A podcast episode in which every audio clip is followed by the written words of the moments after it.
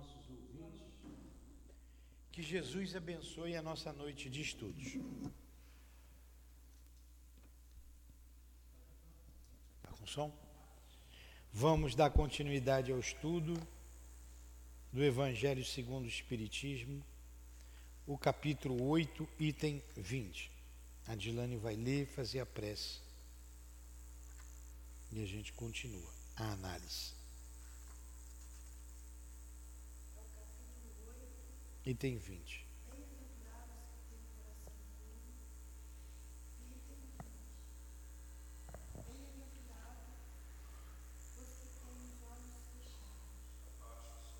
É, ele vai ver.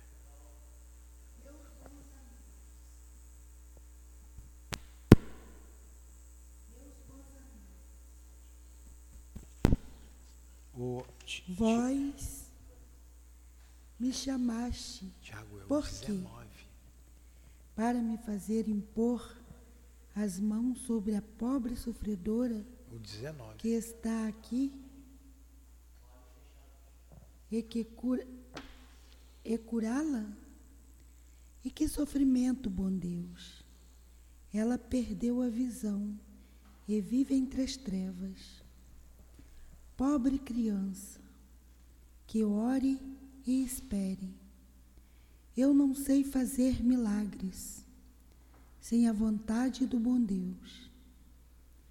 Todas as curas que pude obter e que vos foram anunciadas só devem ser atribuídas àquele que o Pai de todos nós, em vossas aflições, portanto, olhai sempre o céu e dizei do fundo do vosso coração: Meu Pai, curai-me, mas fazei com que minha alma enferma seja curada antes das enfermidades do meu corpo, que minha carne seja castigada, se necessário, para que minha alma se eleve até vós, com a pureza que tinha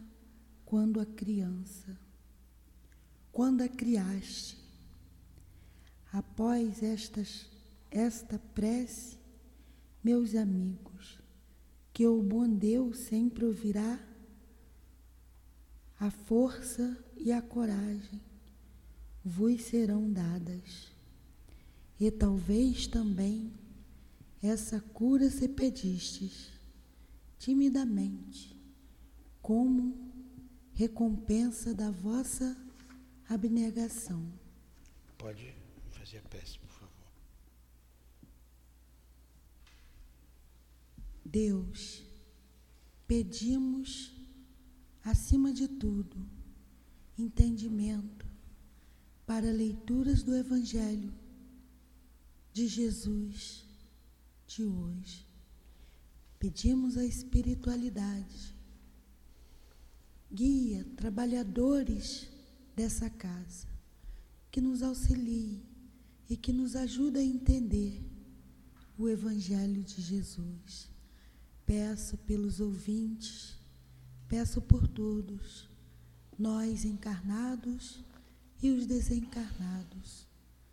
Peço entendimento, que assim seja, em nome de Jesus, mas acima de tudo, em nome de Deus, que iniciaremos o estudo do Evangelho de Jesus.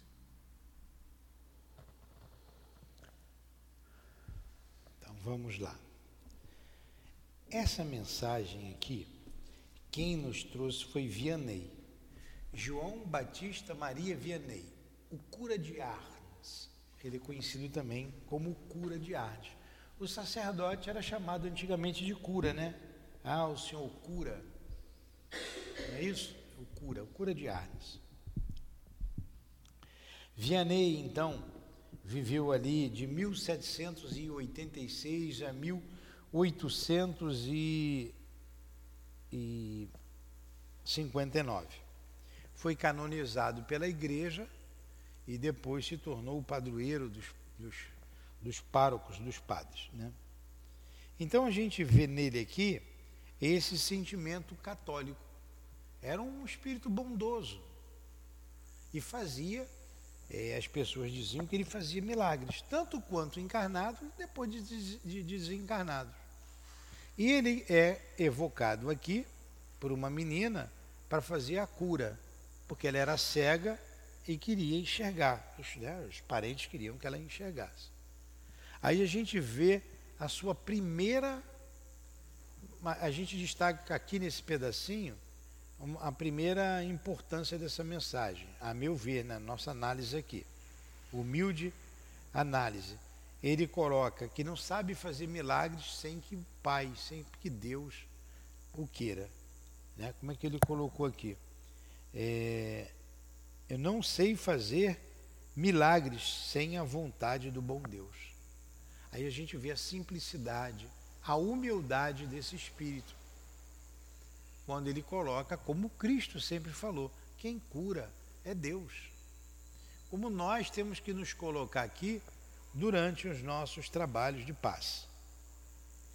Ele faz uma outra colocação aqui no meio da mensagem que a Dilane leu, quando ele diz assim, algo importante para a nossa análise. É, meu pai, curai-me, para, para ela dizer do fundo do seu coração, né, para ela mesma, meu pai, curai-me, mas fazei com que minha alma enferma seja curada antes das enfermidades do meu corpo. Ele mostrou aqui a importância da cura da alma, em primeiro lugar, na frente da cura do corpo. Por que, que uma pessoa traz uma, uma deficiência física dessa, como a cegueira, como a falta de um membro qualquer? É expiação. Traz isso de problemas anteriores. Então ele está dizendo: olha, que seja curada primeiro a minha alma enferma. Ele já colocou para ela. Que minha carne seja castigada, se necessário, né? para que minha alma se eleve até vós com a pureza que tinha quando criastes. Então ele está dizendo para a menina ter a consciência, consciência de que ela é um espírito imortal e de que aquela doença é uma doença da alma. Já vai. Acaba isso aqui. A doença da alma. Está fazendo ela entender de que ela é um espírito imortal. Tudo bem até aí? Querem perguntar alguma coisa? Querem colocar alguma coisa? Continua, Dilane. Entretanto. Entretanto já que estou aqui em uma assembleia em que, antes de tudo, se trata de estudos, eu vos direi que aqueles que são privados da visão deveriam considerar-se como bem-aventurados da expiação. Lembrai-vos de que Cristo disse que era preciso arrancar os vossos olhos se ele fosse mau, e que era preferível atirá-lo ao fogo, a deixar que ele se torne a causa da vossa perdição. Ah, quantos existem na terra que um dia nas trevas amaldiçoarão terem visto a luz. Oh, sim! Como são felizes aqueles que, por expiação, são atingidos na, vi na vista. Seus olhos não serão motivo de escândalo nem de queda, eles podem viver inteiramente a vida das almas. Eles podem ver melhor do que vós, que tendes a visão perfeita. Olha o que ele diz aqui. Ele diz que não sabia fazer milagres sem que Deus eh, autorizasse. Depois ele fala no meio, nós analisamos, que a alma fique curada primeiro. Nessa segunda, nesse segundo parágrafo, Adilane leu o início, ele dizendo o seguinte, que se trata de estudos, era uma reunião de estudos. Mas mesmo nessa reunião de estudos, ele, alguém queria que ele fizesse milagres, né? Ele vem. Era uma reunião de estudos. Aí ele vem esclarecer aqueles que são privados da vista devem ser considerados bem-aventurados da expiação. Vocês já conviveram com cego? Convívio. Olha que tem cego para chuchu, né? Mas eu nunca convivi. Vocês já conversaram com cego? Olha só, nem com cego a gente conversou, né? Hum? Não é muito comum, mas tem bastante cego, tem bastante surdo, mudo. Hã? O cego fala, o mudo não fala, mas ele se expressa por sinais. Aqueles sinais. É, eu nunca também convivi, mas eu vi muitas palestras do, do, de um cego. O, como é que é o nome dele? Pô, ele está na minha mente aqui. A, a, a, tem livro dele aí tudo.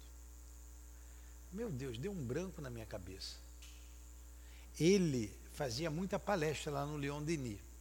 Sempre com as piadinhas dele, a mesma piadinha. Vou pegar meu livrinho de bolso. Era o livro dos Espíritos em braille, desse tamanho, assim, ó um monte de página. Ele botava meu livrinho de bolso. Ele mesmo ria das piadinhas dele, né? É o Mileco, Luiz Mileco. Fez também, fazia. É. é.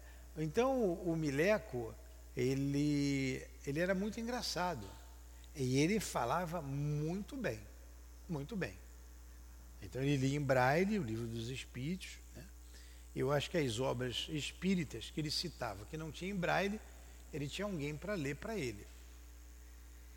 E era uma pessoa normal, como outra qualquer.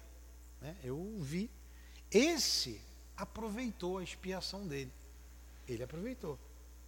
Ele era alegre, ele divulgou, ajudou na divulgação doutrinária Todo mundo gostava dele, todos nós gostávamos dele.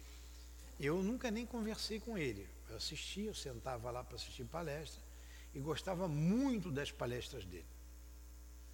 Tem, tem livros que ele escreveu. Eu com dois olhos não escrevo o livro, ele sem os dois escreve, né? É, tem um livro, tem um opúsculozinho que é uma carta, carta a um sacerdote. Eu vou trazer para cá, ele é fininho, em que ele escuta numa rádio é, um padre falando contra a doutrina espírita. E ele e aquele Domingues, eu não sei o primeiro nome dele, ele escreveu também, ele fazia uma palestra muito boa. Ele era, ele pertencia à Associação Médica Espírita. Domingues enfim.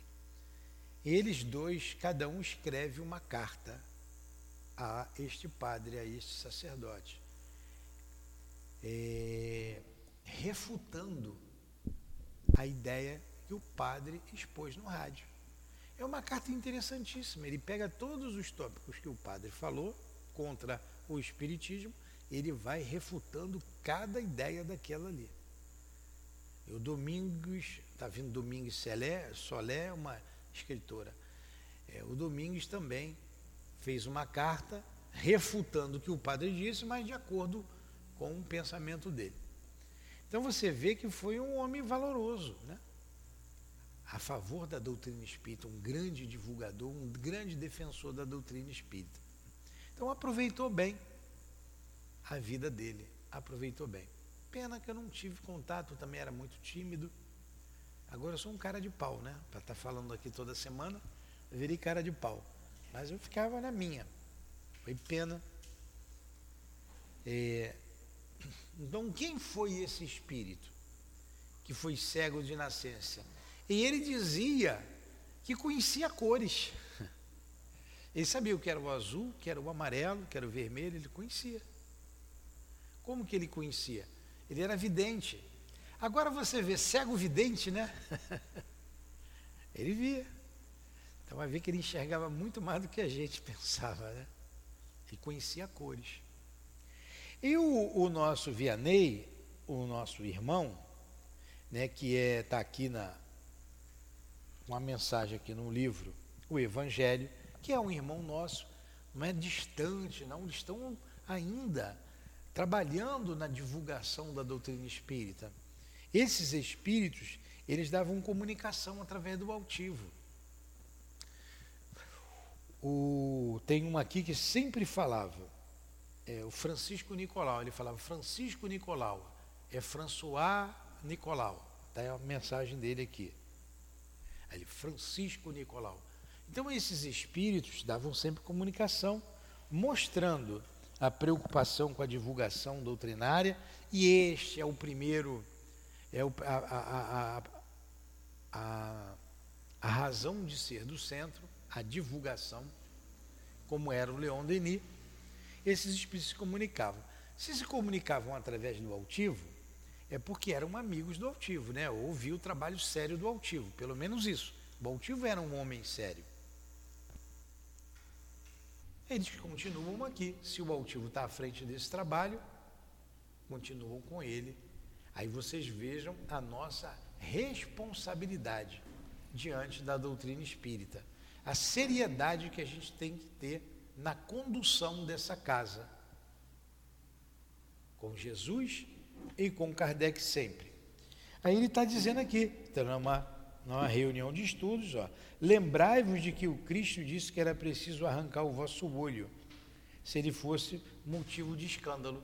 Muita gente não entende aquela passagem de arrancar o olho que nós falamos aqui, e eu perguntei, você seria teria coragem de tirar o olho, tirar o pé, o braço, a mão? Ninguém tem, claro que não tem.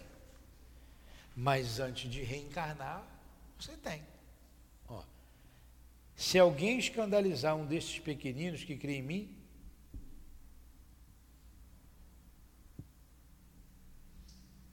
seria para ele que lhe seria melhor para ele que lhe pendurasse no pescoço uma dessas mós que um asno faz girar e que lançasse no fogo no fundo do mar. Ai do mundo por causa dos escândalos. Pois é necessário que venham os escândalos, mas ai do homem por quem o escândalo vem. Prestai bem atenção. Não desprezeis nenhum destes pequeninos, pois eu vos declaro que no céu seus anjos veem incessantemente a face do meu Pai que está nos céus. Porque o Filho do Homem veio para salvar o que estava perdido. Se a vossa mão ou o vosso pé for motivo de escândalo, cortai-o e lançai-o longe de vós é bem melhor que entreis na vida com um pé ou mão a menos do que tendo duas mãos ou dois pés e seres lançado no fogo eterno. Se o vosso olho é motivo de escândalo, arrancai-o e jogai-o longe de vós. É melhor que entreis na vida com um só olho do que ter os dois e seres lançados no fogo do inferno. Olha a reencarnação implícita aqui dessa passagem assinalada por Mateus.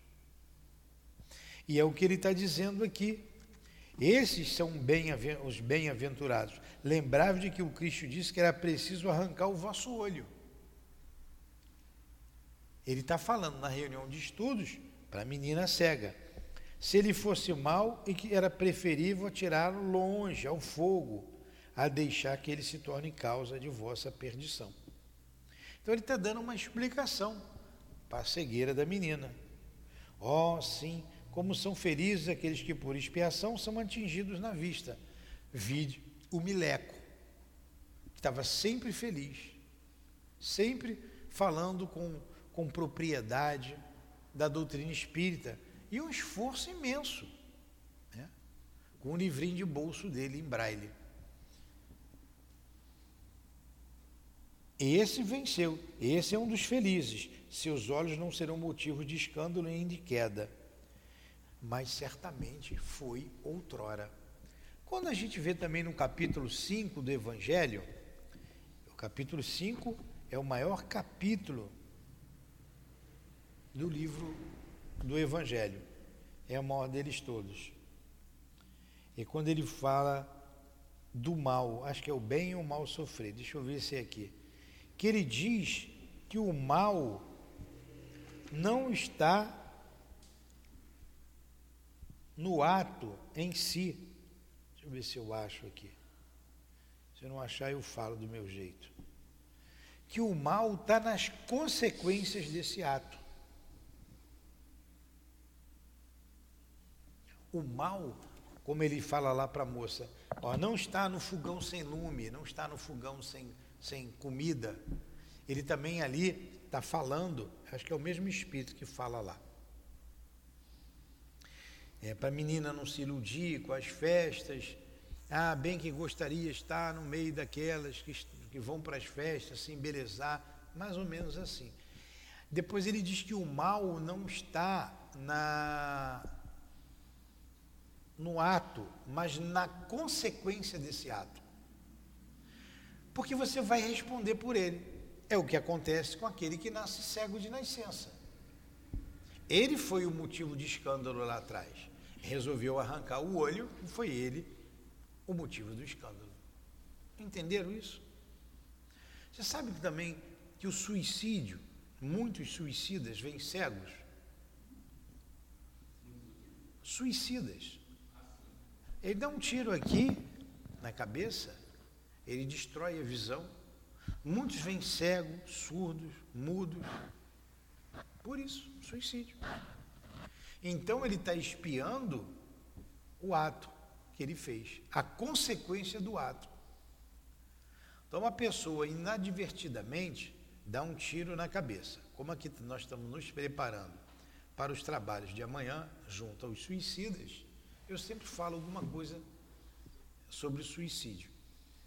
Ele ele danifica de tal modo a essa região aqui do perispírito, porque ele atinge o perispírito, ele marca o perispírito, que ele vai ter que colocar uma forma, que é o corpo físico, e essa forma não vai conseguir ouvir, não vai conseguir falar, não vai conseguir enxergar.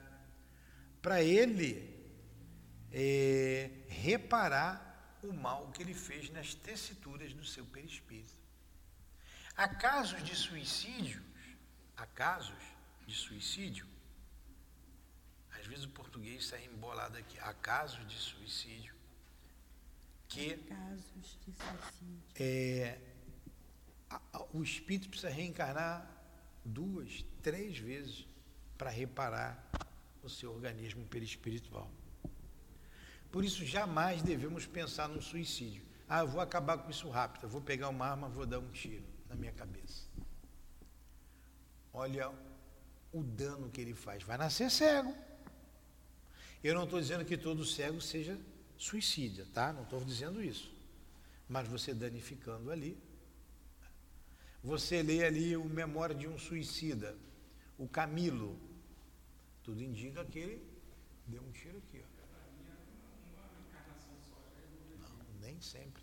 Depende muito. Há dores terríveis que ele não consegue se recuperar. Pode ser que sim numa, pode ser que não. Né? Fala.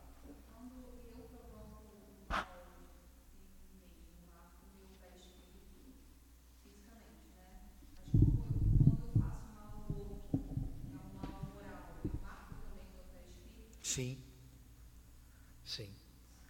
O mal pode ser moral, o mal pode ser físico. Você fuma, é um mal físico. Você bebe muito, intensamente. Você está destruindo o seu fígado. Aí você vai marcar o seu perispírito, seu mal físico. Agora tem o mal moral. O mal moral, é, o suicídio é um mal moral, físico e moral, né? Que ele, é, você marca também o seu perispírito e você vem responder por aquilo que você fez. Quantos, por exemplo, estão espiando? Muitos nem, nem tanto, estão em prova. Mas tem outros espiando na pobreza. Expiação. É uma consequência de um mal moral que ele fez lá atrás. Entendeu?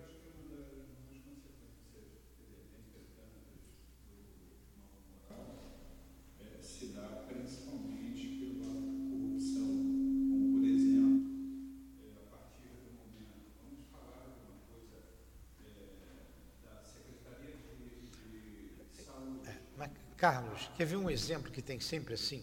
Isso aí sim. Para não falar de política aqui. Você quer ver um, um caso que vem aqui? A pessoa diz assim: Eu perdi tudo. Se matou, perdeu tudo. Eu fiquei sem nada. Eu perdi tudo. Eu tinha muito dinheiro, fiquei sem nada, não aguentei e me matei. Ela fala. Outros, eu me matei porque as vozes estavam no meu ouvido eu não aguentei mais e me matei. Aí a gente vai no caso. Por que, que você perdeu tudo? E a gente faz o espírito re, retrogradar, re, regredir, melhor dizendo. Regredir é a palavra certa. Ele vai no passado porque ele tem que fazer isso para ele sair dali. É, o tratamento com os suicidas, isso faz parte, é obrigatório fazer isso com eles. Ele vai lá e diz: Olha, eu enganei muita gente, eu desviei dinheiro, eu roubei, entendeu? E é um mal moral. Quando ele sofre as consequências do mal moral e ele não aguenta, ele vai se suicida. E você, quem eram essas vozes? Algumas vezes era médium, ganhava dinheiro, enganava as pessoas, enganava e tirava o dinheiro das pessoas um mal moral. Aí aquelas pessoas estão atrás dele, cobrando. Ele se compromete reencarnar para reparar aquele mal e não aguenta. As vozes estão em cima dele e não aguenta. Entendeu? Aí esse suicídio, de repente, dependendo como foi, de como foi, olha a estacionada que a pessoa dá ela vai ter que reparar, reparar para que o seu perispírito volte a, a estar perfeito.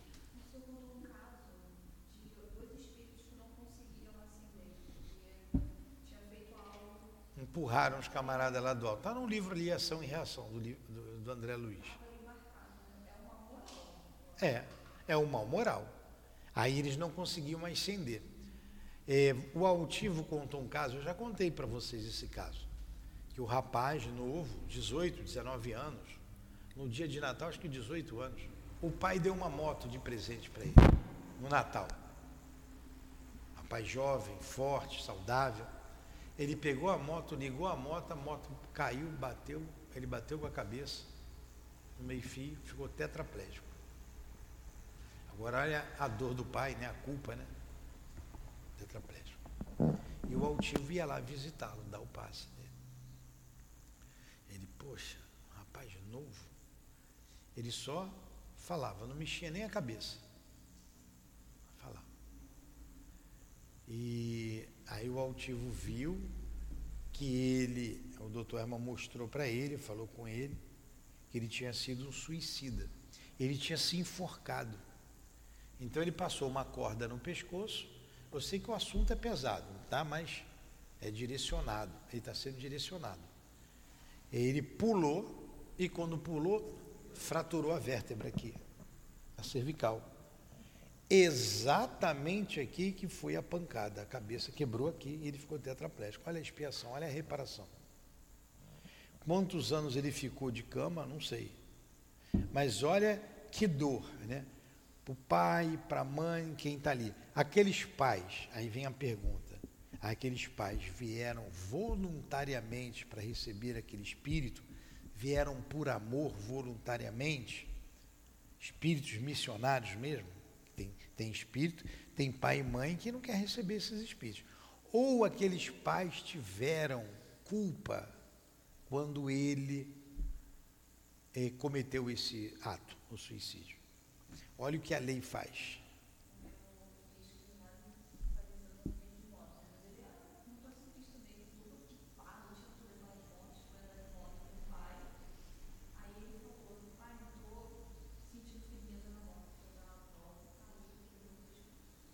Morreu ou ficou tetraplégico? Morreu. Aí, nesse caso, foi uma expiação para os pais, para eles chegou o momento.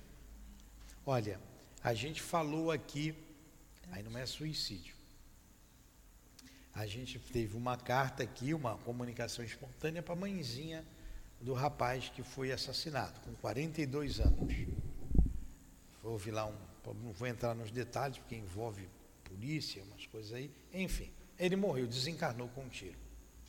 Aí ele escreve para a mãe, dizendo é, para ela perdoar, perdoar aquele que ele foi apenas um instrumento. E que ele, vocês ouviram aí, né? Nós falamos aqui. E que ele agora estava livre daquele problema. Então ele passou por uma dor física, né, foi no físico ali, mas que é a consequência de alguma coisa que ele fez lá atrás.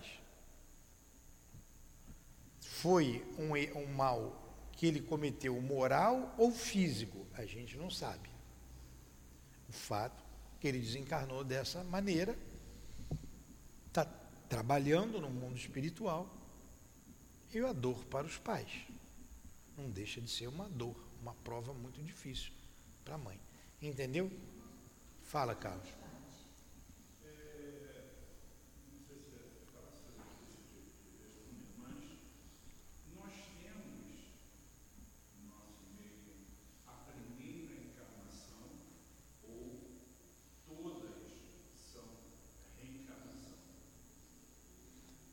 Você está fazendo uma pergunta de, é, é, é, didática, não, não é difícil não, tem resposta.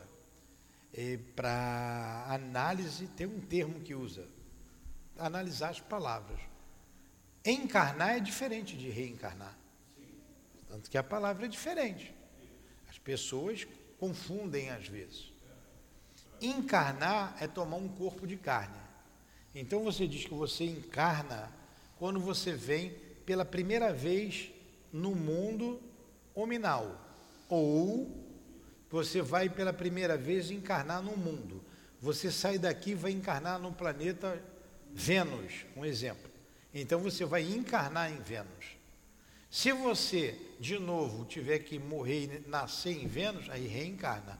Reencarnar é um prefixo que é fazer de novo. Refazer, fazer de novo. Né? Entendeu? Jesus. Jesus encarnou na terra.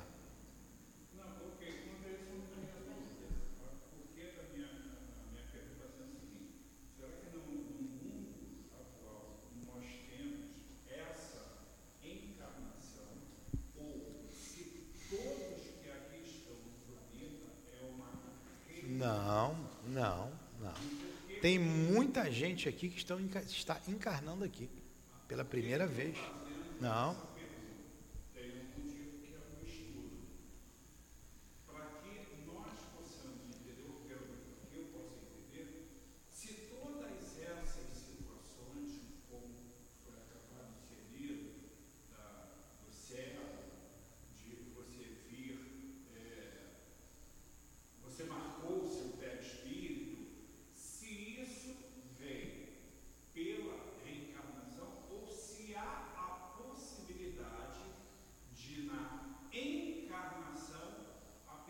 Sim, claro.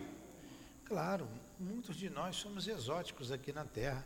A, a, a, uma senhora fez uma colocação aqui no. Eu falei para vocês aqui, eu estava vendo no TikTok, estava vendo aqui, ela estava falando de reencarnação, ela está dizendo a reencarnação é um erro, com todo respeito aos espíritos. Se a reencarnação é para progredir, como dizem os espíritas, eles estão errados por quê? Cada um que reencarna tinha que vir melhor. E o planeta Terra está cada vez pior. A visão, na visão dela. Logo, a reencarnação não existe. Como é que tem tanto mal ainda na Terra, se a reencarnação é para melhorar? E ela estava falando das guerras. Olha as guerras, olha quanta crueldade, quanta maldade. Se existisse reencarnação, não teria mais isso. Só que ela esqueceu que os mundos são solidários. Às vezes, um mundo sair de um estágio para outro, aquele espírito não pode mais reencarnar lá. E ele tem uma dívida imensa. Ele encarna aqui. Ele vem para cá. Porque aqui é compatível com a elevação moral dele, dele ou é, inferioridade moral dele.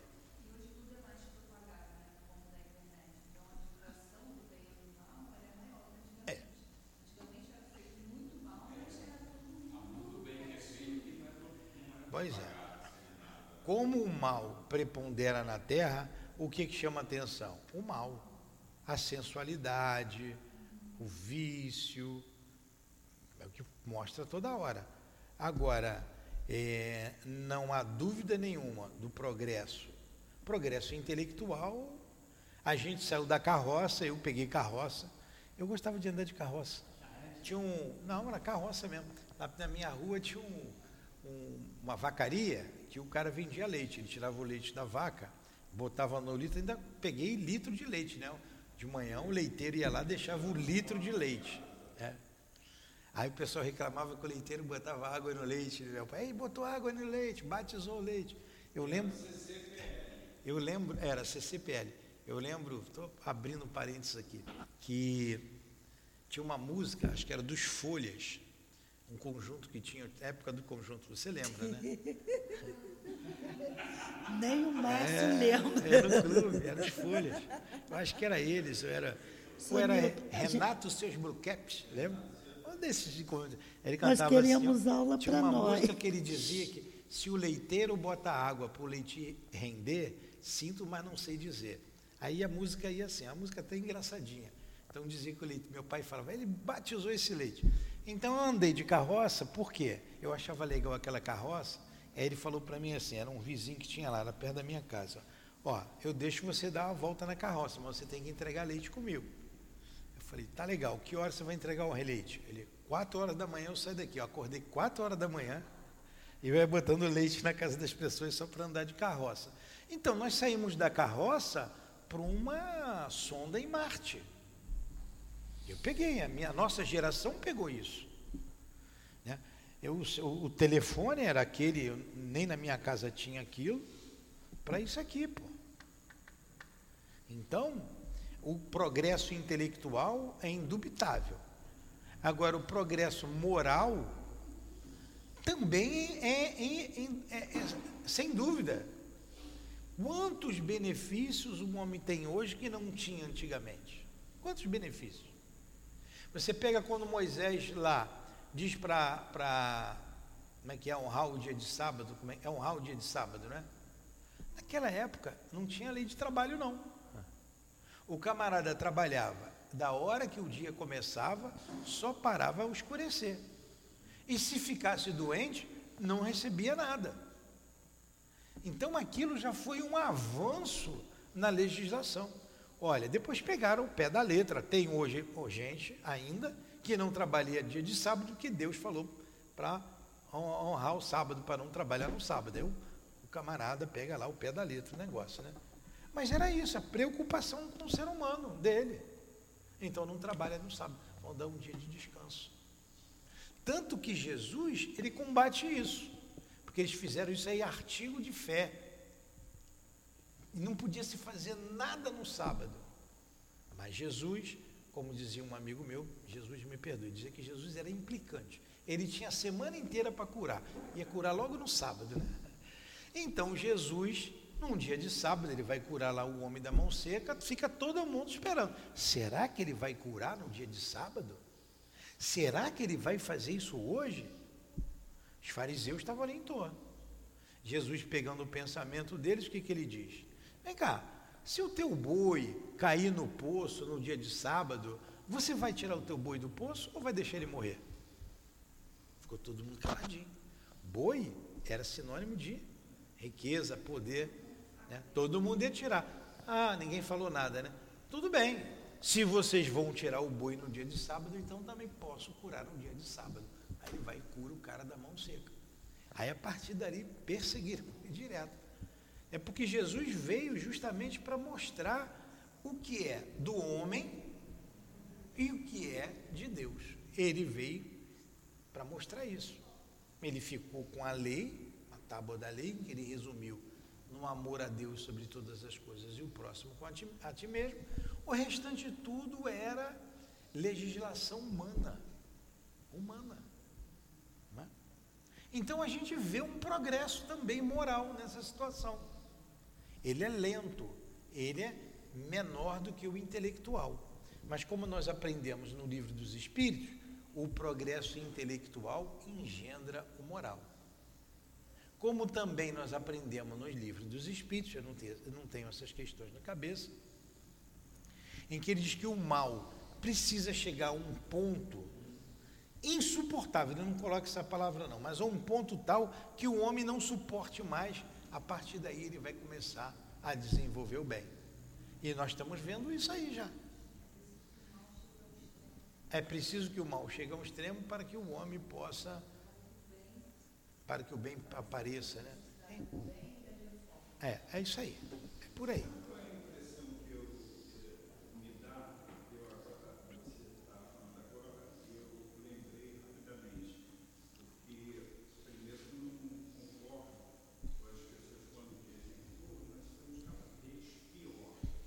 Claro que não.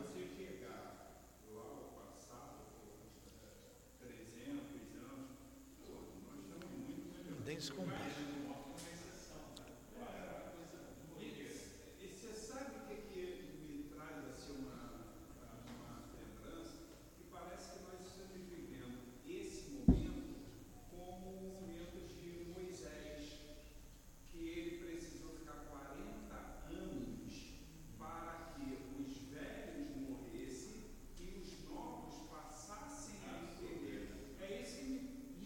mesmo.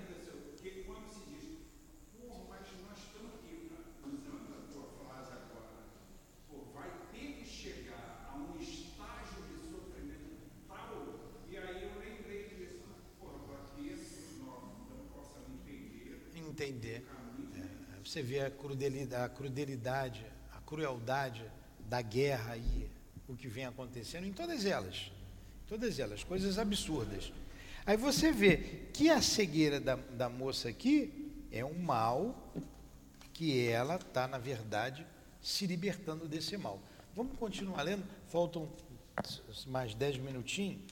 Minutinhos. Vamos lá, Dilane. Quando Deus permite. Que eu venha abrir a pálpebra de alguns desses pobres sofredores, ele restituir a visão digo a mim mesmo, querido amigo, por que não conheceis todas as delícias do mesmo? Do Espírito que vive de contemplação, de amor?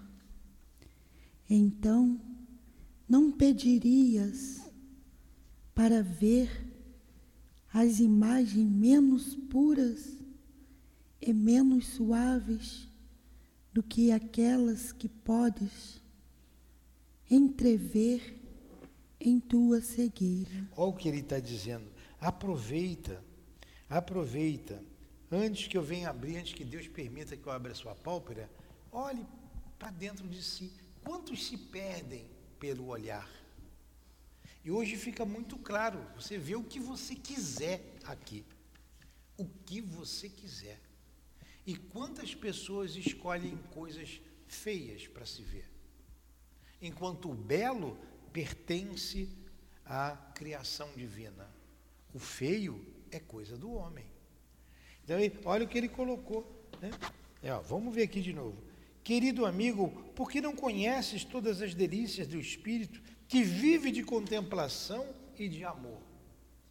Então não pedirias para ver as imagens menos puras e menos suaves do que aquelas que podes entrever em tua cegueira.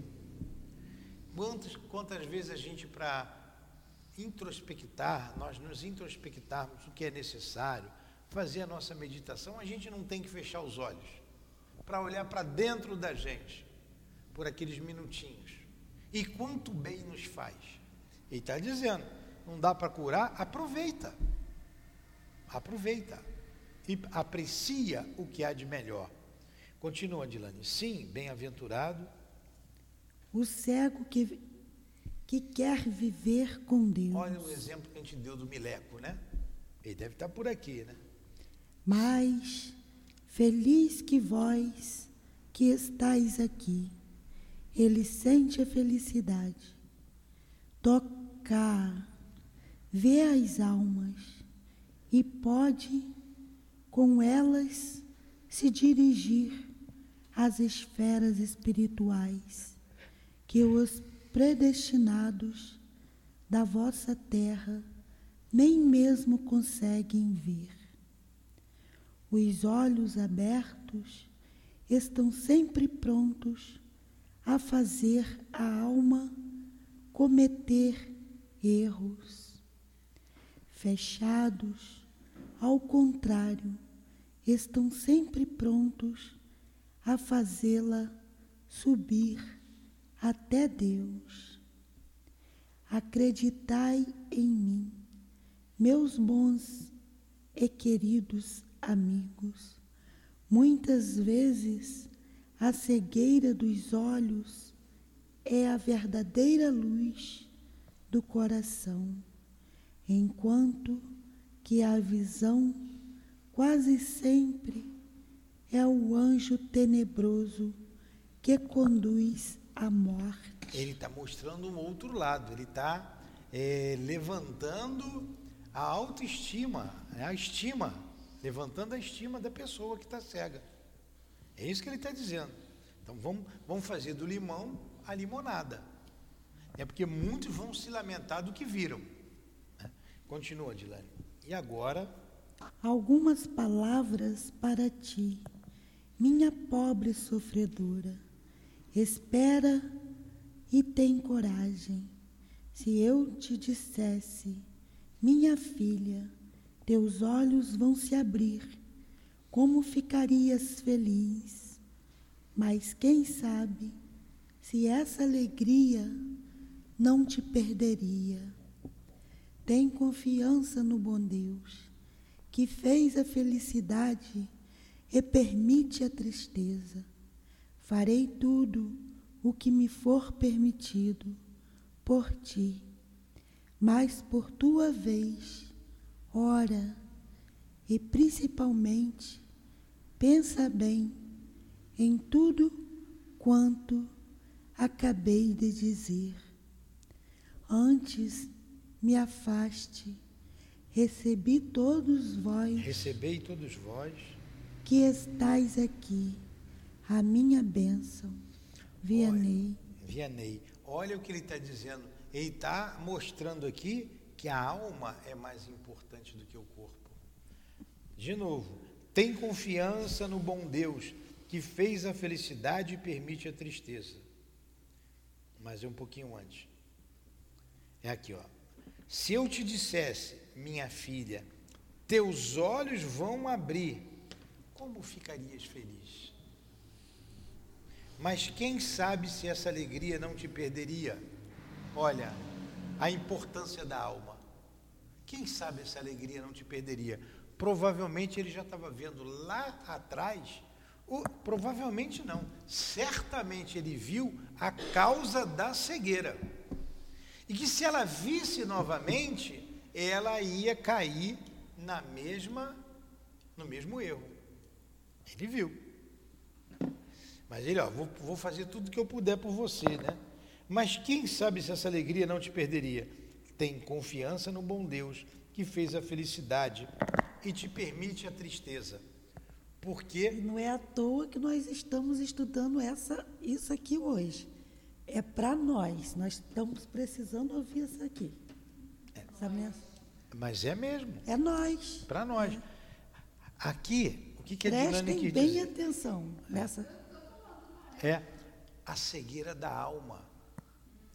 Porque ele está dando importância à alma. E quantos de nós somos cegos da alma? Cegueira da alma.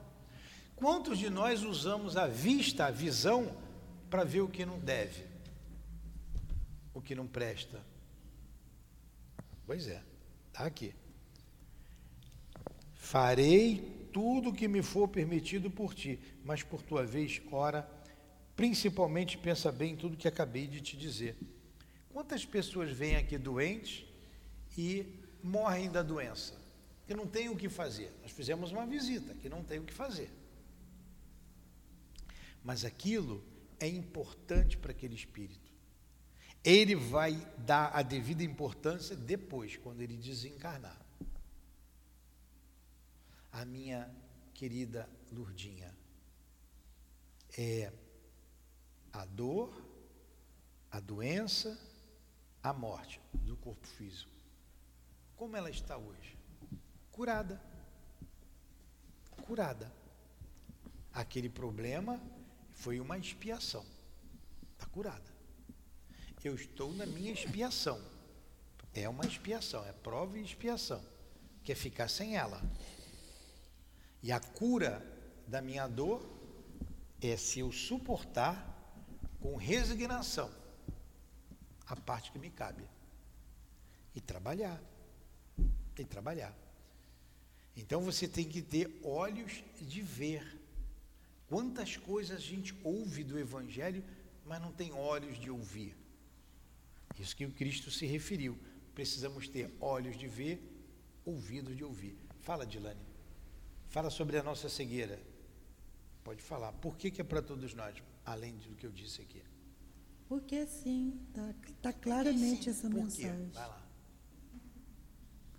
Porque a gente, às vezes, quer fazer, ele pede aqui para a gente orar, pedir, pedir ajuda.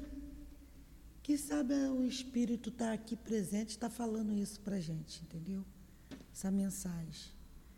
É, porque a gente, às vezes, quer fazer o que a gente quer, entendeu? E aí, é, e eles estão direcionando, eles estão fazendo assim, fazendo assim, e a gente está indo para cá. Aí acaba a gente se perdendo. Aí quando a gente presta atenção nessas palavras, que às vezes vem e fala, a gente faz a coisa certa. Muito bem. Falou muito bem. Entenderam? E isso está na mensagem dada aqui na casa para gente. O médium, ela, eu, nós mudamos um pouquinho que ela botou assim, né, foi como ela pegou. O médium não tem livre-arbítrio. Eu falei, o espírito não quis dizer isso. Foi isso que você entendeu.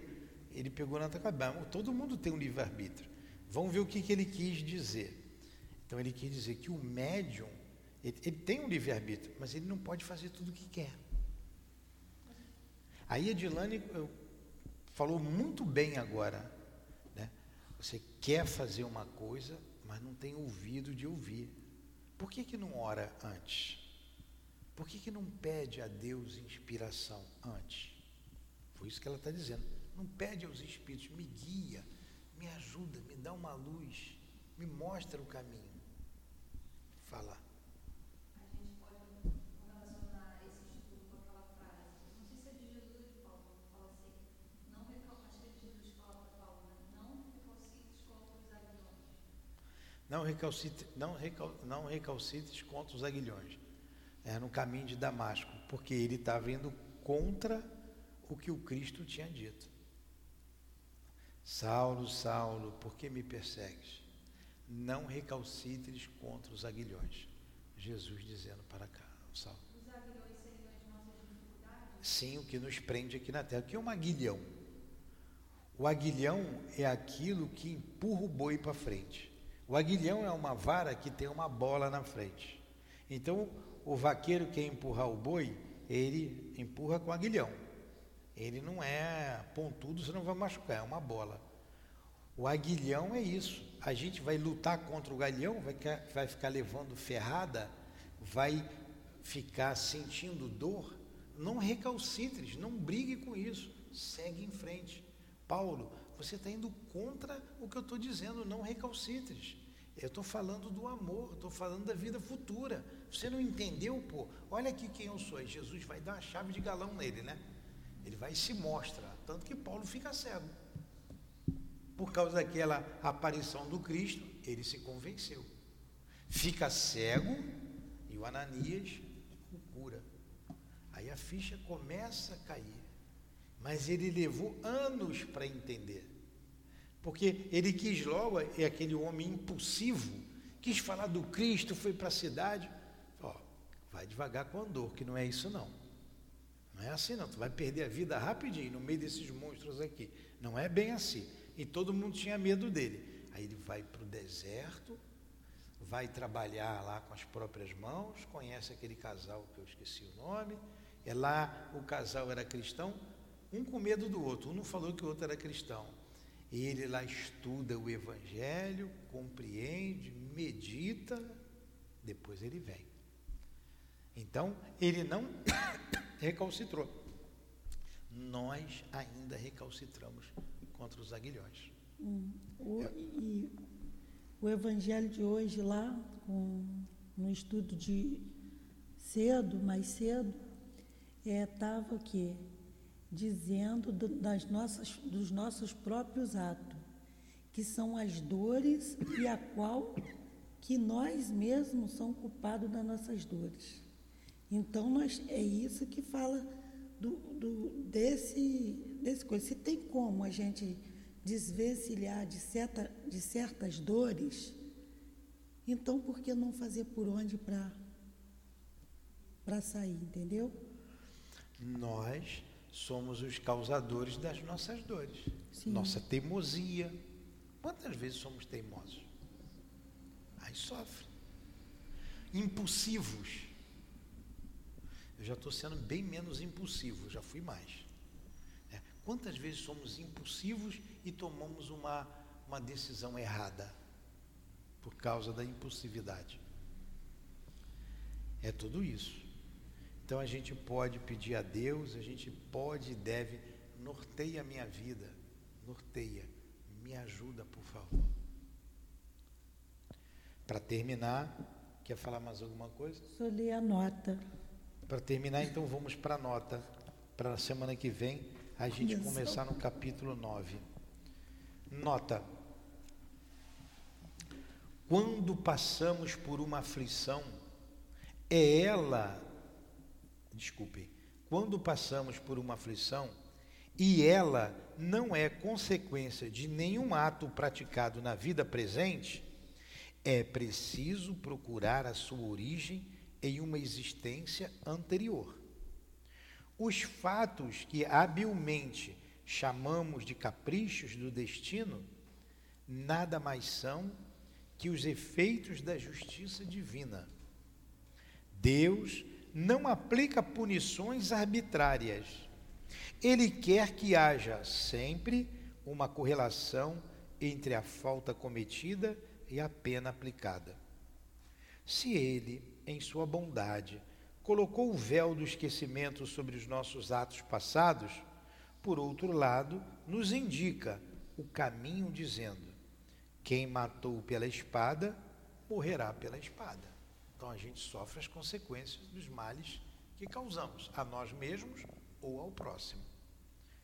Que podem ser traduzidas assim: sempre se é punido naquilo que se pecou. Portanto, se alguém que sofre pela perda da visão, é porque a visão foi para ele o um motivo de queda. Talvez também tenha sido a causa da perda da visão de uma outra pessoa. Talvez alguém tenha se tornado cego pelo excesso de trabalho que ele lhe impôs, ou em consequência de maus tratos, de falta de cuidados e etc. E então sofre agora a pena de talião. Em seu arrependimento, ele mesmo pôde escolher essa expiação, aplicando a si mesmo estas palavras de Jesus: Se o vosso olho é motivo de escândalo, Bem esclarecedor, né? Bem esclarecedor. Muito bem. A Dilane tinha que estar sempre aqui do lado, né, para nos ajudar aí no direcionamento do raciocínio. Entenderam? Entenderam a colocação da Dilane bem? Eu entendi. Vamos fazer a nossa prece? Vai fazer a prece final, Dilane? Não, o senhor pode fazer.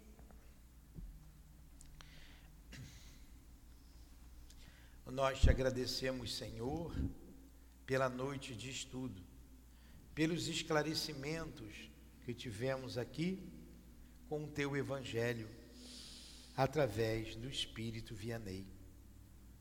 Agradecemos a Allan Kardec pelo meticuloso trabalho que realizou, facilitando a nossa compreensão a respeito da vida da importância da nossa encarnação neste mundo de provas e expiações.